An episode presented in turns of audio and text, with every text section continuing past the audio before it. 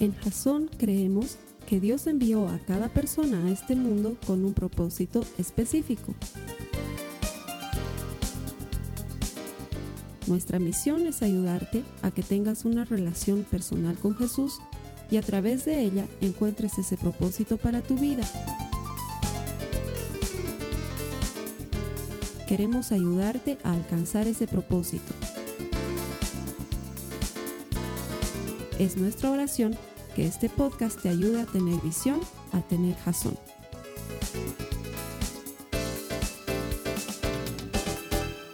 Bienvenido otra semana a Jazón y a Jazón en línea. Hacemos todo esto convencidos de que todo aquel que encuentra a Dios encuentra vida. Nuestro deseo es ayudarte a desarrollar una relación personal con Jesús, de manera que cuando descubras tu propósito en Él, vivas una vida completamente diferente. No es lo mismo vivir una vida con propósito que vivir una vida a lo que venga. Y nuestro deseo es contribuir a eso. Estamos comenzando un mes en el que le vamos a poner todo nuestro corazón y nuestra alma, porque estamos cansados, y te debe pasar algo similar, de ver tantos matrimonios que se casan esperanzados, que se casan enamorados, que se casan felices, y que un tiempo después terminan como perros y gatos odiándose, maltratándose destruyendo sus vidas y muchas veces destruyendo las vidas de sus hijos. Este es un mal tan terrible que el 52% de los matrimonios terminan en divorcio. Eso quiere decir que 5 de cada 10 matrimonios que comienzan nunca terminan, o terminan mal, mejor dicho.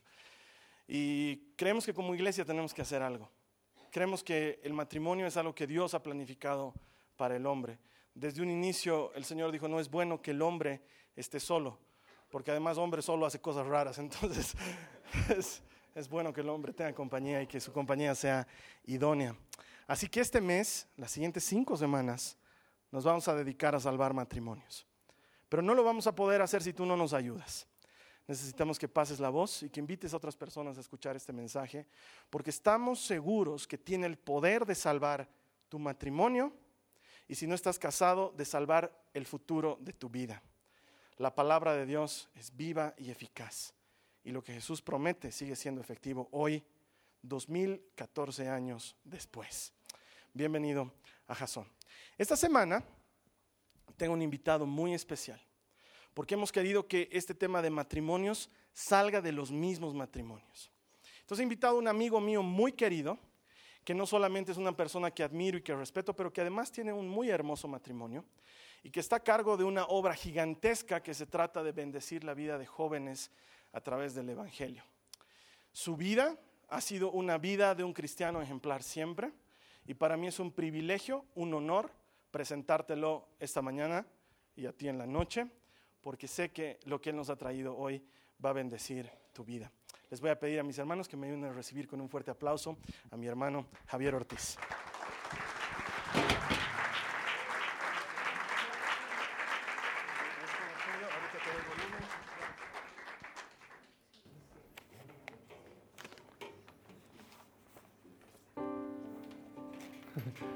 Buenos días.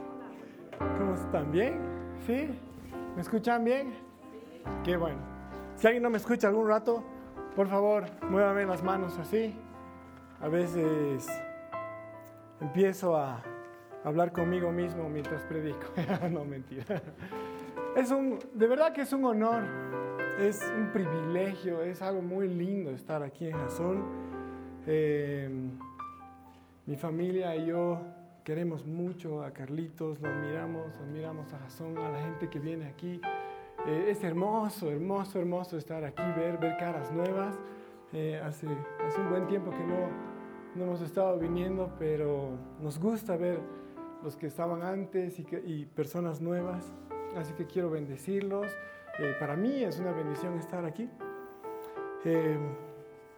hace, hace unas semanas estaba compartiendo en, una iglesia que tiene mi mamá que se llama Casa de Unidad y les decía algo, ¿no? Les decía que, bueno, y les digo a ustedes también, de repente muchos de ustedes aquí me pueden dar clases de cómo hacer, de cómo vivir, eh, y seguro que sí, ¿no? Y de hecho, muchos de ustedes me pueden ayudar, como aquí, por ejemplo, aquí hay una persona, Nonicita, que ella siempre me agarra de las orejas, me dice, no, por ahí, Javi. Y es bueno porque somos un cuerpo, nadie es más que nadie. Así que yo les pido que no miren a la persona que está aquí adelante. Los que están allá, ustedes sí manténganse mirando, por favor, al, al monitor. ustedes no cambien de mirada. Pero eh, miremos a Dios. Yo sé que Dios tiene algo para decirnos a todos en este lugar. Así que vamos a, les invito a cerrar un segundito sus ojos. Le vamos a decir, Señor Jesús, esta mañana te pedimos que tú nos hables, Señor, que lo que hoy día compartamos, Señor, sea una palabra viva y eficaz, Señor, que no venga nada del corazón humano, Dios, todo lo que pueda venir de mí, de mi cosecha, Padre Santo, que no se quede, que todo lo que venga de tu palabra, Señor, sea escrito en la tabla de los corazones de todos nosotros, en el nombre de Jesús. Amén. Amén. ¿Cuántos pueden decir conmigo amén? Amén. Amén. Bueno, eh, cuando estaba por ahí atrás, eh, he perdido mi celular, no sé si alguien lo ha visto, es uno que tiene un estuche blanco, estaba caminando por ahí atrás. ¿Alguien lo ha visto, mi celular? Ah, está en mi mano, gracias Pablita. a veces así somos con Dios, ¿no? ¿Por qué tenemos que buscar a Dios? Hoy día voy a empezar a compartir un tema que Carlitos eh, me ha invitado a compartir, que se llama Buscar a Dios juntos. Es el primer compromiso que vamos a tomar. Pero como yo estaba orando y le preguntaba a Dios y le decía a Dios, ¿qué, ¿qué les puedo decir de nuevo? ¿O qué puedo decir a la gente para que, y decirme a mí mismo para que este compromiso sea real? Y lo primero que Dios me decía, ¿por qué me, o sea, ¿por qué me buscas? ¿Acaso me he perdido? ¿Dónde está Dios? Lo hemos perdido a Dios, por eso hay que buscar a Dios. ¿Por qué lo buscan a Dios? ¿Por qué lo buscan a Dios? ¿Por qué alguien lo busca aquí a Dios? ¿Alguien me puede decir? Sé que no va a salir por aquí, pero yo lo voy a repetir. A ver, por este ¿por qué lo buscan a Dios? ¿Alguien lo ha buscado a Dios? ¿Sí? ¿Por qué lo buscan a Dios? ¿Estaba perdido Dios? ¿No? ¿Por qué? Digan cualquier cosa. Los, los, perdidos somos nosotros, exactamente. ¿Alguien más? ¿Por qué buscamos a Dios? ¿Por qué buscas a Dios? ¿Alguien tiene idea por qué buscar a Dios? Porque lo necesitamos, exactamente, porque necesitamos buscar a Dios. ¿Qué más? ¿Por qué más buscamos a Dios? ¿Por qué buscaríamos a Dios? Vamos, anímense, estamos en confianza. Que no les asuste mi peinado. Mi esposa ayer lo ha hecho. Porque estamos perdidos. ¿Por qué más buscamos a Dios? Porque nos agrada estar con Él. Porque lo hemos dejado a un lado. O sea, en resumen, todos quedamos aquí en consenso en Jasón que buscamos a Dios. Porque nosotros somos los perdidos. Dios está muy bien ubicado, Dios sabe dónde, se, dónde está parado. Pero nosotros somos los que necesitamos entender cosas y buscar cosas de parte de Él. Eh, esta mañana, esto no lo tienen en sus notas porque esta mañana Dios me estaba hablando algo con respecto a todos nosotros, que es lo siguiente. Nosotros, cualquiera de nosotros podemos escuchar la voz de Dios. Incluso si tú no vienes a una iglesia, si tú nunca has escuchado de Dios, puedes escuchar la voz de Dios. Y Dios hasta a los burros les habla. ¿Han visto en la Biblia? Dios le hablaba a los burros para que le hable a los profetas. Dios a cualquier persona le puede hablar. Te puede hablar a vos, te me puede hablar a mí.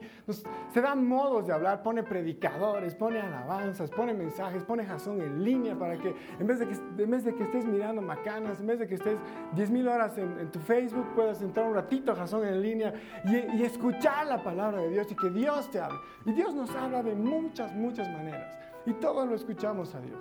Incluso la gente que supuestamente no cree en Dios, los ateos, eh, a veces dicen, no, me estaban por atropellar y he sentido una fuerza y no me han dejado, que no me ha dejado que me atropellen. Todos sabemos que es Dios que nos está hablando. Todos podemos escuchar la voz de Dios. Todos vamos a buscar a Dios y lo vamos a encontrar. Pero una cosa es que tú y yo escuchemos la voz de Dios. Otra cosa es que conozcamos su voluntad.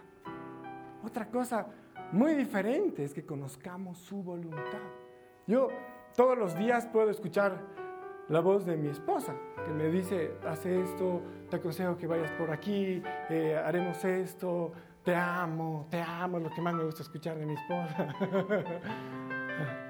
Pero otra cosa es que yo conozca su voluntad, que, ella, que yo sepa qué es lo que ella quiere qué es lo que ella le gusta, qué es lo que ella sueña para, nuestra vida familiar. Eh, otra cosa es que yo le ande diciendo a mi esposa las cosas, ¿no? Haremos esto, hace esto, eh, la meteremos a tal colegio a nuestra hija. Y otra cosa es que ella conozca mi voluntad, lo que yo deseo, lo que yo sueño, lo que yo pienso. Son dos cosas bastante diferentes. Entonces, cuando nosotros decimos, vamos a buscar a Dios, es porque estamos buscando no solamente que, Él nos salve de ciertas circunstancias, no solamente que Él nos provea en ciertos momentos, cuando estamos en problemas, y decirle, Dios, por favor, ayúdame, dame una palabra, y Dios te da la palabra, necesito planta, y Dios te provea al instante, o, o necesitas salud, entonces Dios te da la salud. Pero Dios tiene una voluntad, tiene un deseo para ti, tiene un sueño contigo. La Biblia habla del libro de la vida. ¿Cuántos han escuchado acerca del libro de la vida? Si estás en razón en línea, puedes levantar la mano igual, aunque te veas ridículo. ¿Han escuchado acerca del libro de la vida alguna vez? ¿Sí? ¿Quiénes han escuchado del libro de la selva? Ah, quería ver si me estaban escuchando.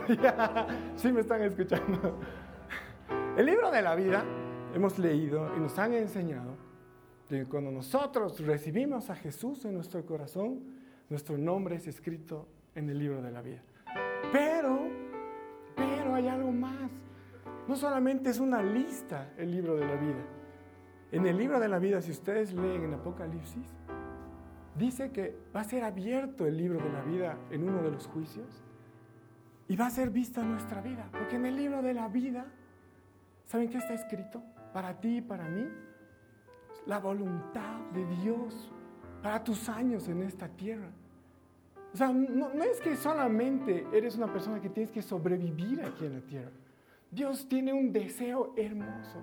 Dios te ha provisto de un carácter especial, te ha provisto de sueños especiales, te ha, te ha, dado dones especiales, te ha dado muchas cosas para que tú puedas cumplir esa voluntad hermosa de Dios. La voluntad de Dios. No les voy a hacer levantar la mano, pero ¿tú conoces la voluntad de Dios para tu vida? Esta, esta serie que, que estamos tocando en Jason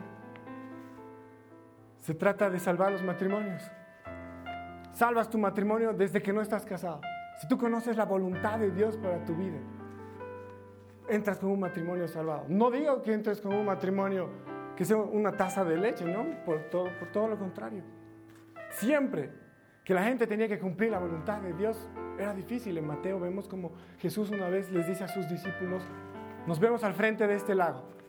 Jesús los manda, era la voluntad de Dios que se vayan al otro lado del lago. Y cuando estaban cruzando el lago, si ustedes leen en Mateo, dice que viene una gran tormenta. Y que los discípulos estaban por ahogar, no sabían qué pasaba. Y de, repente se les aparece Jesús y, para colmo, así en, plena tormenta, dicen, uh, un fantasma más aquí, nos vamos a morir. Era la voluntad de Dios. Si tu matrimonio está pasando problemas, de repente estás cruzando el lago. Hay lugares que tienes que cruzar. Hay momentos que tenemos que pasar duros para poder entender la voluntad de Dios y creerle a Él. ¿Cuántos quieren creerle a Dios? ¿Pueden levantar su mano? ¿Sí? Amén. Amén. La voluntad de Dios eh, es hermosa y la vamos a conocer por muchos años así como un misticismo. No voy a ¿De qué se trata la voluntad de Dios? ¿Cómo voy a conocer la voluntad de Dios? No conozco la voluntad de Dios. ¿Y ahora qué hago para conocer la voluntad de Dios? A Dios le encanta mostrar su voluntad. Ama mostrar su voluntad. Por eso es que tenemos que buscarlo. En, en, en, Juan, en primera de Juan 5, 17 dice que el mundo pase sus deseos, pero el que hace la voluntad de Dios permanece para siempre. Porque vamos a hacer su voluntad.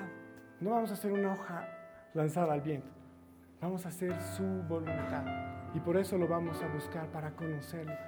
Para conocerlo. Si tú no eres casado, y si eres casado, lo primero que tenemos que saber, lo primero que tenemos que conocer, es que para buscarlo a Dios, es para conocerlo a Él, para conocer qué Él quiere.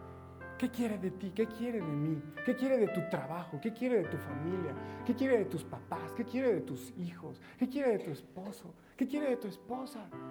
¿Qué quiere? ¿Qué quiere ese Dios que lo ha creado todo? ¿Cuál es su deseo? Para que no vivamos en la adivinanza. Sinceramente me apasiona eso, me, me llena de vida. todo este mes pasado hemos estado viendo esto y, y estudiando esto mucho con mi esposa. Y realmente nos ha llenado de vida y de pasión. Es más, tenemos que cumplir la voluntad de Dios.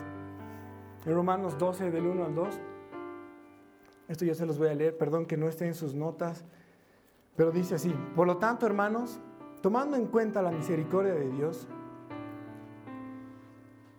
eh, de Dios, que, perdón, se los vuelvo a leer. Así que, hermanos, os ruego que por las misericordias de Dios, que presentéis vuestros cuerpos en sacrificio vivo, santo, agradable a Dios, que es vuestro culto racional. No os conforméis a este siglo, sino transformaos por medio de la renovación de vuestro entendimiento, para que comprobéis cuál sea la buena voluntad de Dios, la agradable voluntad de Dios y la perfecta voluntad de Dios. ¿Cómo conocemos la voluntad de Dios? ¿Cómo rayos voy a conocer la voluntad de Dios?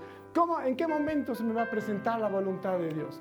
La Biblia en, eso está en 1 de Tesalonicenses 5:18 dice que nosotros cuando estemos en Cristo Jesús, cuando tú crees el momento en que tú crees que Jesús es tu Señor y tu Salvador, ese momento su voluntad es revelada a tu vida. En ese momento se abren los cielos. En ese momento el diseño de Dios es lanzado para tu vida. Los dones que tienes em, se empiezan a activar. Empiezas a vivir una vida que es real, una vida donde lo que, lo que está adentro, lo que de verdad sirve, sale para adelante. La Biblia dice que eh, cuando está narrando la historia de David, dice la Biblia que Él ve el corazón, que Dios ve el corazón.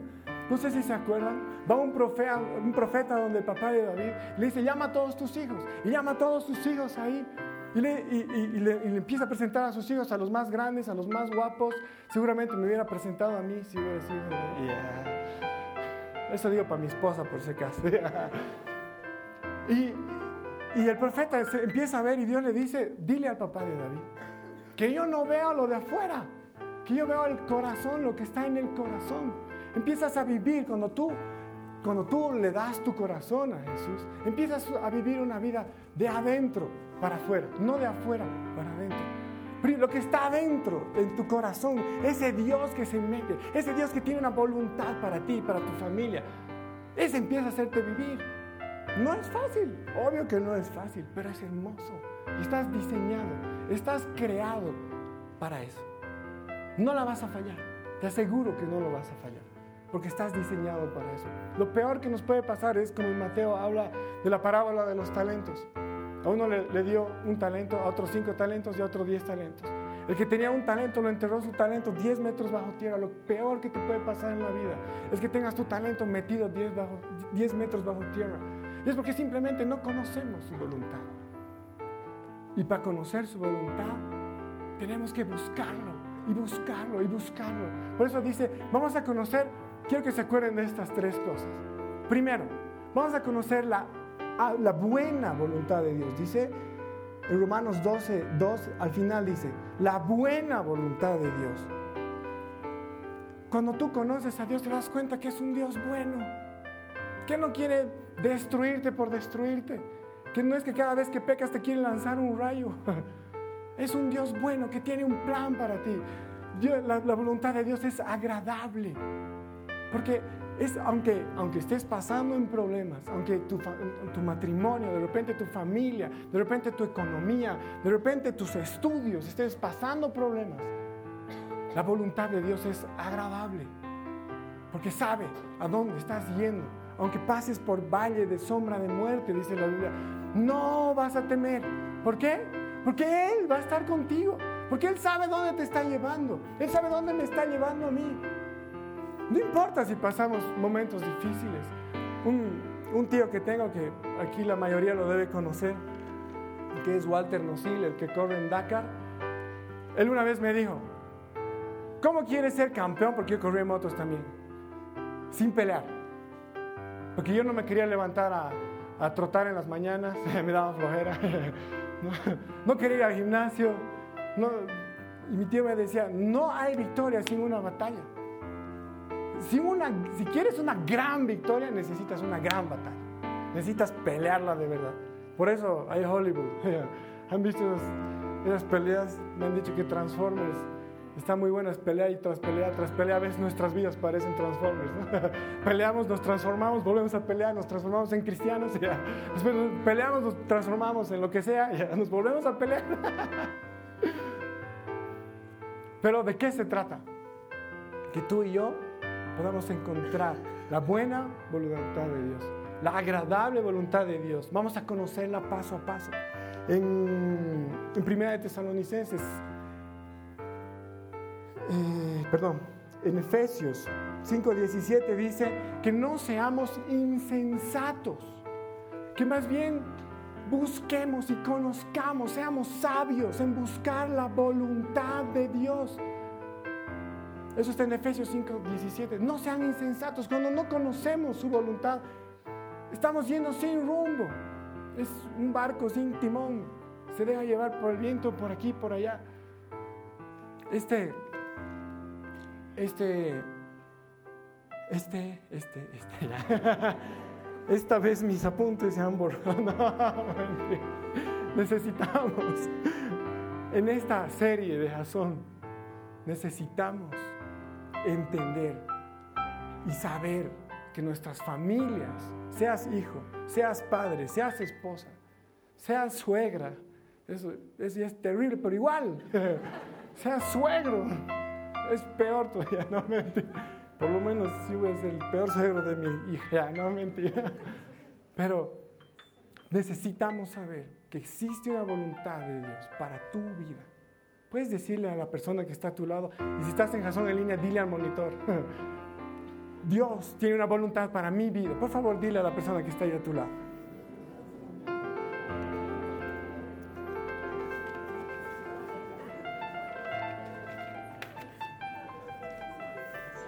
¿Cuántos, ¿Cuántos lo creen? Pueden levantar las, las dos manos si crees que Dios tiene una voluntad para ti. Así, las dos manos. Súper, así es como se recibe la voluntad de Dios. Me rindo a mi voluntad. ¿Por qué tenemos que buscar a Dios juntos? Em, me encantó esto. y eso está en sus notas. Dice, la palabra hogar, miren lo que significa la palabra hogar. Viene de hoguera o fuego la palabra hogar se usa para designar a un lugar donde un individuo o grupo habitan, creando en ellos la sensación de seguridad y de calma. En esta sensación eh, se diferencia el concepto de casa, que sencillamente se refiere a la vivienda física. La palabra hogar proviene del lugar donde se encendía fuego, a cuyo alrededor se reunía la familia para calentarse y para alimentarse. La palabra hogar, hoguera o fogón o anafre se refiere al sitio donde se enciende el fuego, generalmente con leña, en una vivienda que solía estar ubicada en el espacio común, que ahí hacía las veces de cocina, de comedor, de estancia, más bien no dice nada del baño, y dice, y proviene también del vocabulario latino focaris, derivado de fuego. O sea, cuando hablamos de hogar, cuando hablamos, no, es, no es, si han escuchado, los jóvenes dicen, me voy a mi casa, no dicen, me voy a mi hogar. Quieren salir pelando a veces de su casa. Hogar viene de la fogatita que hacían antes para reunirse la familia para que ahí cocinen, para que ahí se calienten, para que ahí conversen, para que ahí puedan tener ese momento especial. El, fuego proveía luz y, provee, luz y provee calor. En nuestros hogares necesitamos entender que nuestro hogar necesita ese, esa, esa fogatita, no solamente en San Juan, que ahora está prohibido además.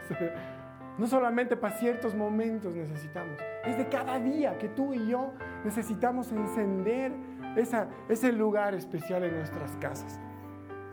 Por eso es que es necesario que si tú estás casado, puedas buscar a Dios con tu pareja, que construyas ese momento, que construyas esa, esa instancia, que no solamente sea la casa, Por lo general ahora los hogares son electrónicos.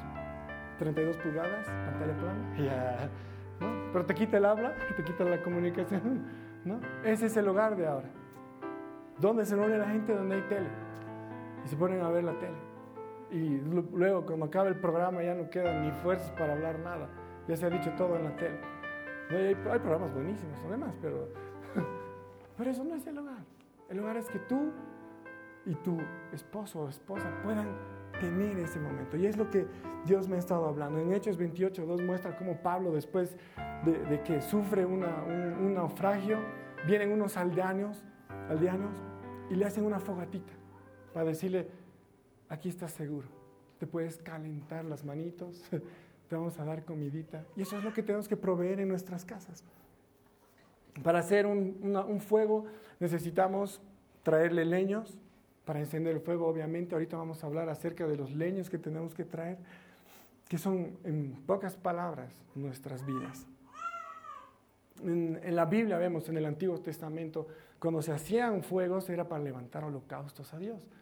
Y me, llamó mucho la atención cuando estaba leyendo esto en la Biblia, que Moisés, perdón, Abraham, cuando, cuando estaba yendo a sacrificar a su hijo Isaac, Dice la Biblia, que eso está ahí, eh, se los he puesto la nota, está en Génesis 22, 6.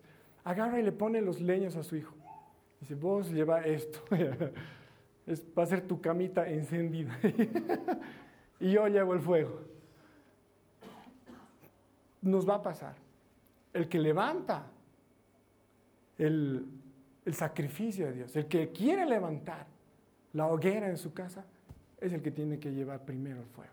Si tú quieres llevar no, te fijes en lo que está haciendo tu pareja, lo que está haciendo tu esposo o tu esposa. Vos primero, empieza en uno.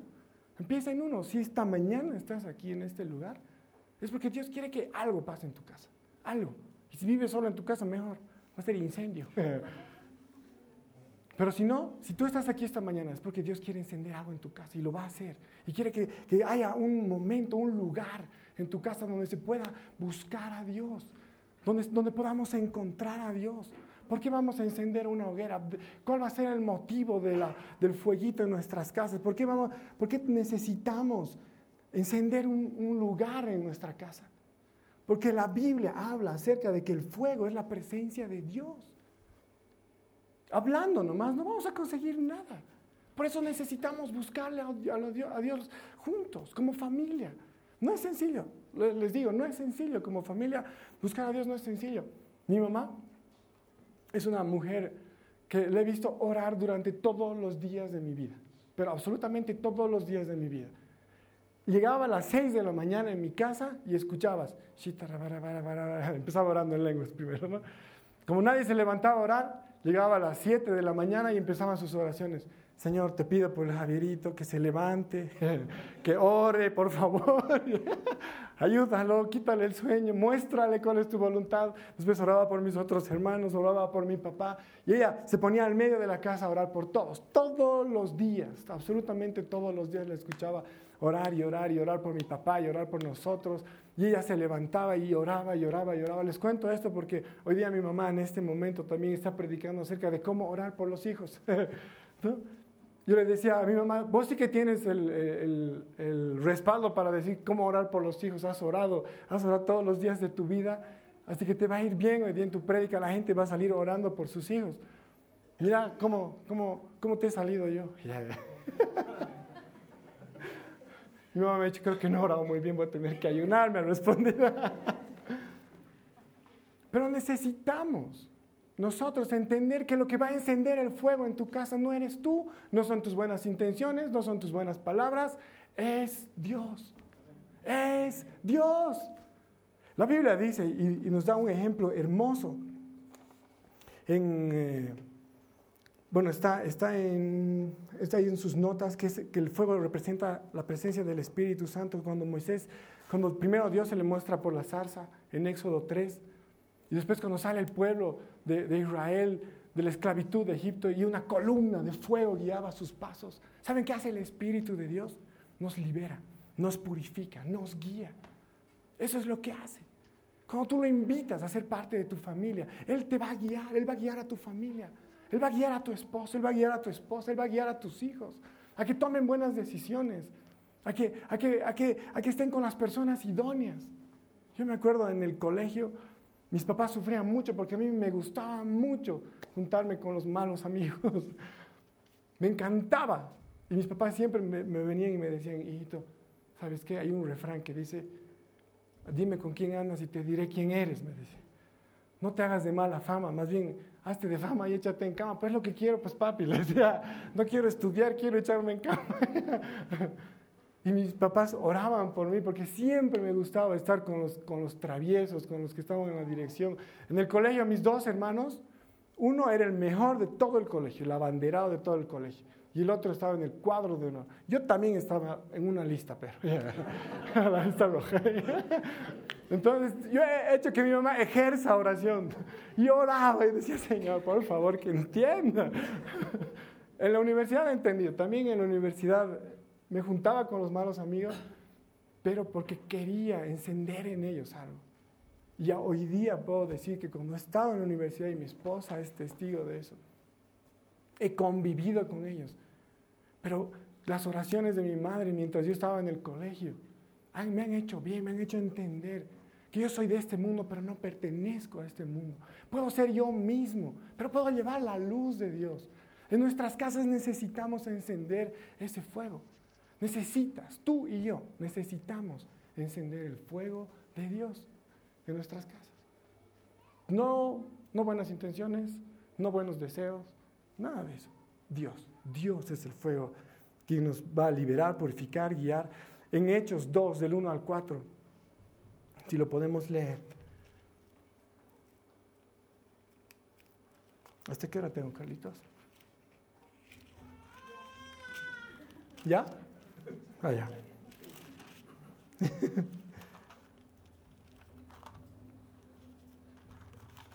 Hechos 2, del 1 al 4 dice.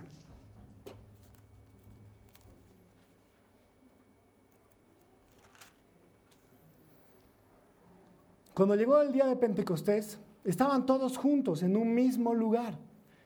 De repente vino del cielo como un ruido, eh, con, perdón, como un ruido con el de una violenta ráfaga de viento y llenó la casa donde estaban reunidos. Y se les apareció entonces como lenguas de fuego que se repartían por todas las personas. Y todos fueron llenos del Espíritu Santo y comenzaron a hablar en diferentes lenguas, lenguas según el Espíritu les, les concedía que ellos expresaran, expresasen. Estoy leyendo la versión NBI. Si tú y yo nos ponemos juntos y como leñitas, si tú en tu casa te pones con tu familia, con tu esposo, con tus hijos, y se juntan como leñitas, y le piden a Dios, al Espíritu Santo, que encienda ese hogar, Él lo va a hacer. Él lo va a hacer. Su palabra es fuego en Jeremías 23, 29 dice, ¿acaso mis palabras no son como fuego? Las palabras de Dios son como fuego que van a encender nuestras vidas. Son fuego que nos van a dar ánimo, que nos van a llevar a ir más allá. Pero ¿cómo podemos hacer para buscar a Dios juntos? ¿Qué pasa si a uno de los dos no le gusta orar juntos? ¿Qué pasa si, si tenemos horarios diferentes y uno trabaja desde muy temprano, el otro trabaja hasta muy tarde? ¿En qué momento podemos orar juntos? ¿Qué pasa si una de las personas de la familia no es cristiano o uno solo es cristiano? ¿Cómo vamos a encender ese, ese, ese fuego en nuestras casas? Lo primero que tenemos que hacer, lo primero que tenemos que hacer, ser nosotros. Como les he dicho, como, como Abraham, nosotros somos los primeros que tenemos que llevar el fuego. Primero, estos son consejos prácticos que les doy.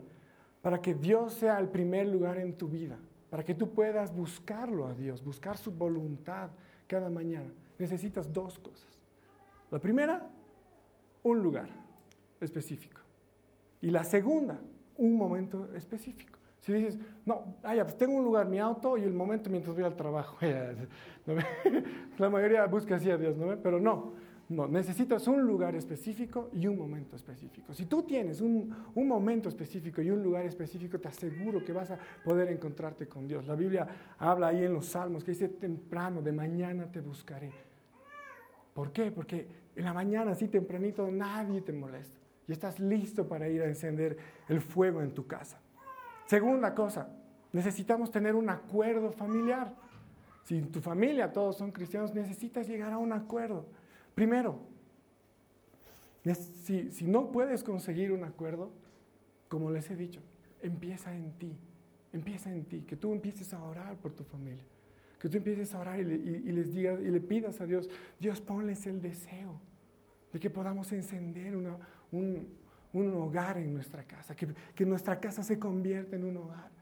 Dios, por favor, pon en ellos el deseo, el querer como el hacer, como dice la Biblia. Segunda cosa, la Biblia no, cuando habla del fuego de Dios, lo que el fuego de Dios se iba en contra, era en contra de la religiosidad. No se trata de que impongas a tu familia y digas, bueno, desde ahora se ahora en la mañana, todos levantarse, mar. ¿No? No, se trata de que puedan hacer ese momento de hogar. Por último, eh, cuando llegues a un acuerdo familiar, no, no tengas una hora entera si no tus hijos se van a dormir, todos se quieren ir, con, cuando que tú empieces con cinco o diez minutos orando con tu familia es suficiente. Eso va a ir, es porque es Dios quien pone el fuego, no somos nosotros. Mm, necesitamos ser consecuentes. Les voy a, les, he querido traer esto eh, de manera especial, que yo creo que Dios va va a tocar algo en nuestros corazones, que es acerca de los leños y con esto estoy a punto de terminar. Cuando nosotros entendemos que tenemos que encender esta, este, esta hoguera, este fuego en nuestra casa, para que podamos conocer la voluntad de Dios para nuestra casa. De repente tú conoces la voluntad de Dios para tu vida. De repente Dios has entendido lo que Dios te quiere hablar para ti, pero ¿qué de tu familia? No, no somos, si estás casado, no eres un ente que anda por ahí nomás y, y se acabó se trata de una familia, de algo global. Necesitamos traer algo al altar para mantener eso. Primero, necesitamos traer, como dice ahí en Mateo 26, 41, dice, velad y orad para que no caigan en tentación. Tienes que traer, tienes que quemar eso delante de Dios. Es un leño que tú vas a traer y vas a decir, Dios, me pongo delante de ti porque no quiero traer en tentación. Segundo, nuestro egoísmo en, Marcos, perdón, está mal ahí la cita, es 7:15. Está hablando de que nosotros queremos nuestros deseos. Primero nosotros, tienes que poner tus deseos ahí. Tienes que poner tus deseos a que se queden. Que sean los deseos de Dios, no los deseos de tu familia. Segundo, el corazón humano. En Marcos 7, del 20, del 20 al 23, habla de que del corazón humano sale todo lo malo contiendas, avaricias, engaños. Eso tienes que poner al fuego para que Dios pueda hacerse fuego en tu vida. Otra cosa, nuestros pecados. En 1 Juan 1.17 dice que nosotros tenemos que, que traerle a Él nuestros pecados. Él es fiel y justo para perdonarlos. En 1 Juan 4.18 dice que, el perfecto amor echa fuera el temor, no el beso del amor verdadero, el perfecto amor echa fuera el temor. Y en primera de Juan 4, en el, en el, más o menos por el 8, dice que Dios es el amor. Así que tenemos que traer nuestros miedos. ¿De qué tenemos miedo? De que vamos a poder pagar mañana el alquiler, de que nos vaya bien, de que nuestros hijos van a poder estar bien, van a ser bien criados, van a tomar decisiones correctas, de que tus papis van a hacer las cosas correctas, que se van a acercar a Dios. Tenemos que traer eso y encender una fogata. Nosotros traemos los leños y después Dios, Jesús mismo, es el que pone el fuego. En primera de Juan 4, 8 dice, esto lo vamos a leer para terminar. No sé si me puedes ayudar, hermano, y con esto estoy terminando. En primera de Juan 4:8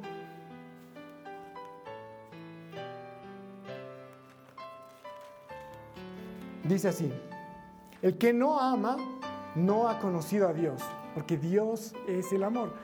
Nos saltamos al 10 que dice, en esto consiste el amor, No en que nosotros hayamos amado a Dios, sino en que Él nos amó a nosotros primero. no se trata de lo que tú vas a hacer por Dios, se trata de lo que Dios va a hacer por ti. Nosotros solamente nos ponemos como leños ahí y Dios es quien pone el fuego en ese lugar. Y el 13 dice, en esto conocemos que permanecemos en Él y Él en nosotros, en que Él nos ha dado de su Espíritu Santo. ¿Tú quieres que tu casa se convierta en ese hogar que tú quieres? Necesitas que el Espíritu Santo, que Dios mismo encienda el fuego de Dios. En, en Levítico 6:13 dice que nunca se apague el fuego del altar. Que nunca se apague el fuego del altar. Vamos a orar. Vamos a cerrar nuestros ojos ahí. Gracias Señor por esta palabra. Te voy a dejar a ti en compañía de nuestro anfitrión en línea. Él te va a guiar en un momento de oración. Te animamos a que te comprometas con Dios a esto, a buscar a Dios juntos como pareja. Ese es el primer paso. Es muy importante, porque de esto dependen los siguientes compromisos.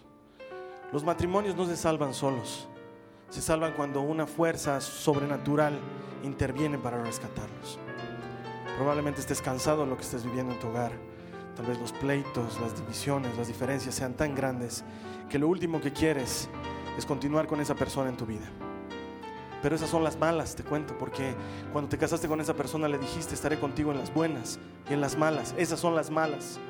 Es el momento de no rendirse. Buscar a Dios es una emergencia, es una necesidad. Y como bien Javier nos decía, necesitamos mantener ese fuego encendido. Quédate con nuestro anfitrión en línea. Él te va a guiar en un tiempo de oración. La siguiente semana vamos a seguir con un poco más de desde hoy en adelante. Ha sido un gusto compartir contigo esta semana. Que Dios te bendiga. Gracias. Esta ha sido una producción de Jason Cristianos con Propósito. Para mayor información sobre nuestra iglesia o sobre el propósito de Dios para tu vida, visita nuestro sitio web www.jason.info. Allí encontrarás muchos recursos para animarte en tu relación con Dios, enseñanzas, nuestro blog, prédicas y mucho más. Te lo deletreamos www.jazon.info. También puedes visitarnos en nuestro sitio en Facebook www.facebook.com barra Que Dios te bendiga abundantemente. Muchas gracias.